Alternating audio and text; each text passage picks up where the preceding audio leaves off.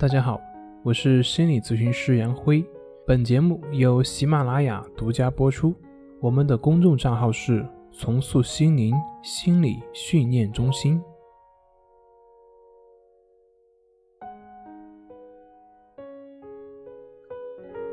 今天要分享的作品是：面对压力、无奈、焦虑，该如何缓解消除？我们在压力大的时候，应该怎么样去缓解自己的压力呢？压力就是当你认为你所要面对的事情以及所需要的准备，或者是所需要的能力超出你现在所能够应对的范畴的时候，你就会产生压力。简单一点讲，就是做这个事情，你感觉自己没有把握，但是同时这个事情又对你很重要。请注意，我这里用的一个词就是“你自己感觉”。至于现实对于自己而言是不是真的很困难，这个并不一定。造成压力的根本原因是我们主观上对于困难的评估，所以事情本身并不会给人造成压力。压力来自于我们的主观感受以及判断。压力的更大的意义应该来自于心理学，也就是说是自己所赋予的。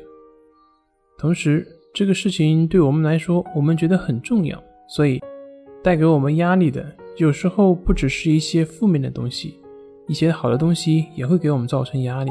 比如说，你第一次去约会啊，结婚呢，在产房外等候着孩子的降生呢，等等等等。当一个人处于压力的时候，身体就会分泌大量的荷尔蒙。那么，其中以肾上腺素以及皮质醇为主。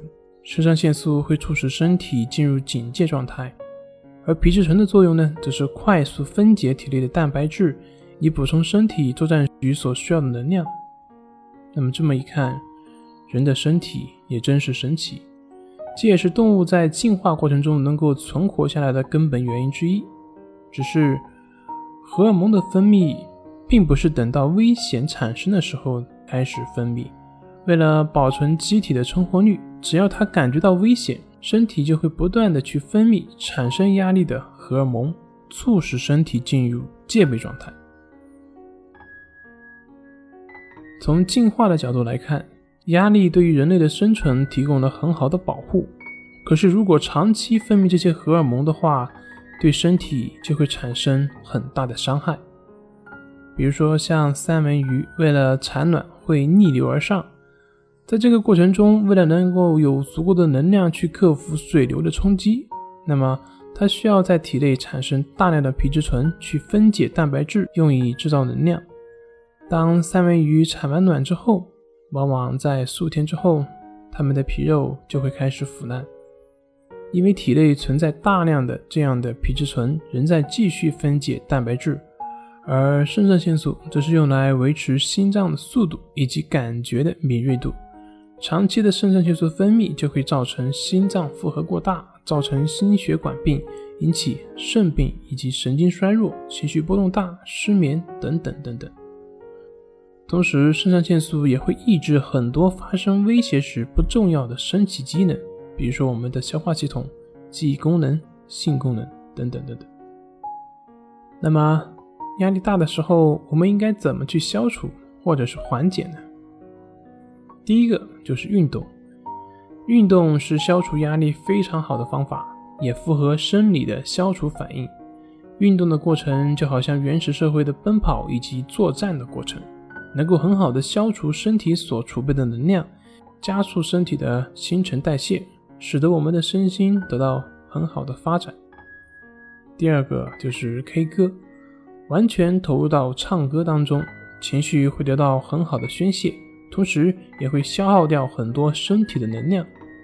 特别是有情绪的时候，还能够提高演唱的技巧，增加跟朋友的互动。第三个就是可以去练习一些修心的方法，比如说我们讲的关系法。